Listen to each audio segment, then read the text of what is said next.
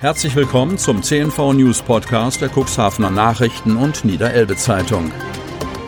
In einer täglichen Zusammenfassung erhalten Sie von Montag bis Samstag die wichtigsten Nachrichten in einem kompakten Format von sechs bis acht Minuten Länge. Am Mikrofon Dieter Bügel. Vor den News gibt es einen kurzen Werbespot in eigener Sache. Weihnachtsmann, ein Notfall. Wir haben immer noch nicht das perfekte Geschenk gefunden. Ach, Wichtel, keine Panik. Es gibt doch das Geschenke-Abo der Cuxhavener Nachrichten oder der Niederelbe Zeitung. Oh. Da gibt es Lesefreude, Informationen aus der Region und jede Menge Wissen. Zum Vorteilspreis für Freunde, Verwandte oder einfach für sich selbst. Und zwar gedruckt oder digital. Mehr unter cnv-medien.de slash xmiss20. Freitag, 11. Dezember 2020.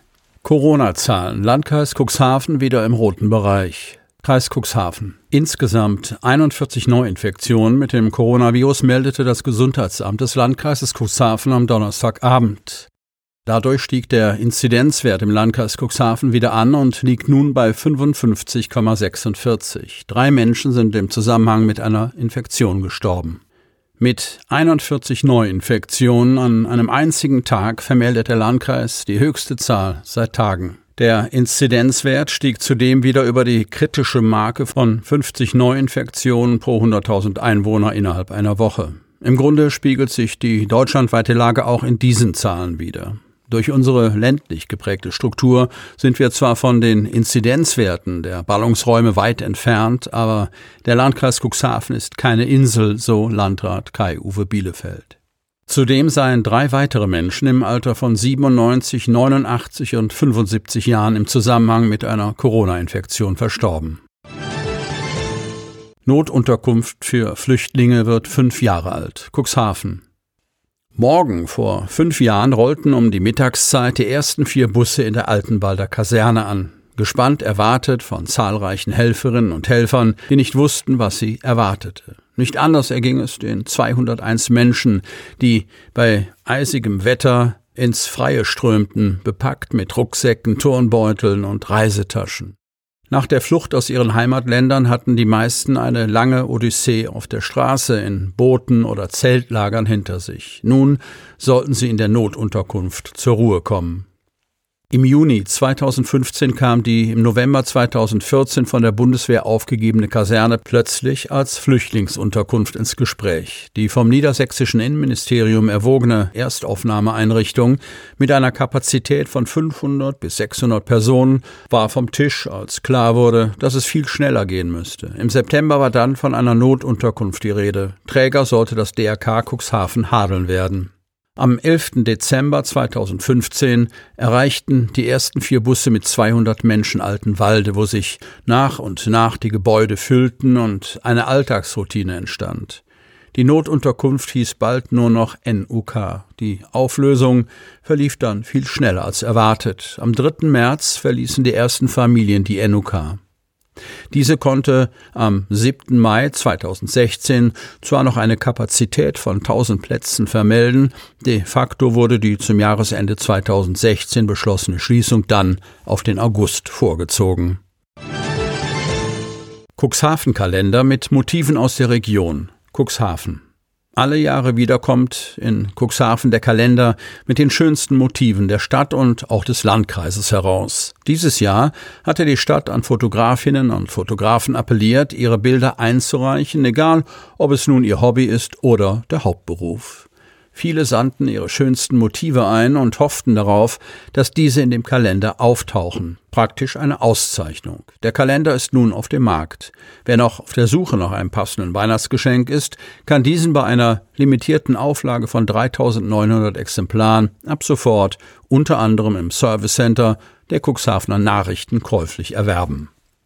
Mehr als 350 Fotos wurden der Stadt zur Verfügung gestellt. Schließlich wurden 25 Fotos für das Titelbild und die zwölf Monatsbilder der Stadt und des Landkreises zusammengestellt. Hierbei spiegeln die Bilder neben der Vielfalt auch den Charakter der Region sowie den jahreszeitlichen Verlauf wider. An allen Motiven stehen die Fotografen mit Namen. Sportredakteur schwimmt an Weihnachten für guten Zweck in der Nordsee. Cuxhaven. Der CNNEZ-Sportredakteur Frank Lütt will die Weihnachtsaktion der Cuxhaven Niederelbe Verlagsgesellschaft, von der die Cuxhavener Tafel in diesem Jahr profitiert, mit einer Benefizaktion unterstützen. Am ersten Weihnachtstag wird er für den guten Zweck zum Schwimmen in die Grimmershörnbucht steigen, nur mit Badehose bekleidet. Die Aktion heißt Lütt schwimmt. Je länger er in dem Wasser durchhält, desto mehr Spendengelder kommen zusammen. Wer Interesse hat, diese Benefizaktion zu unterstützen, sollte im Vorfeld einen Betrag nennen, der dann anschließend pro geschwommene Minute gespendet wird. Beispiel: Der Spender nennt den Betrag von 5 Euro. Lütt schwimmt sechs Minuten, macht also dann 30 Euro Spende für die Cuxhavener Tafel. Spender können sich ab sofort im Internet über die Facebook-Seite Lütt schwimmt registrieren lassen und ihren Beitrag pro Minute festlegen. Nachdem Lütt geschwommen ist, werden die Spender über das Ergebnis informiert und können ihre Spende überweisen.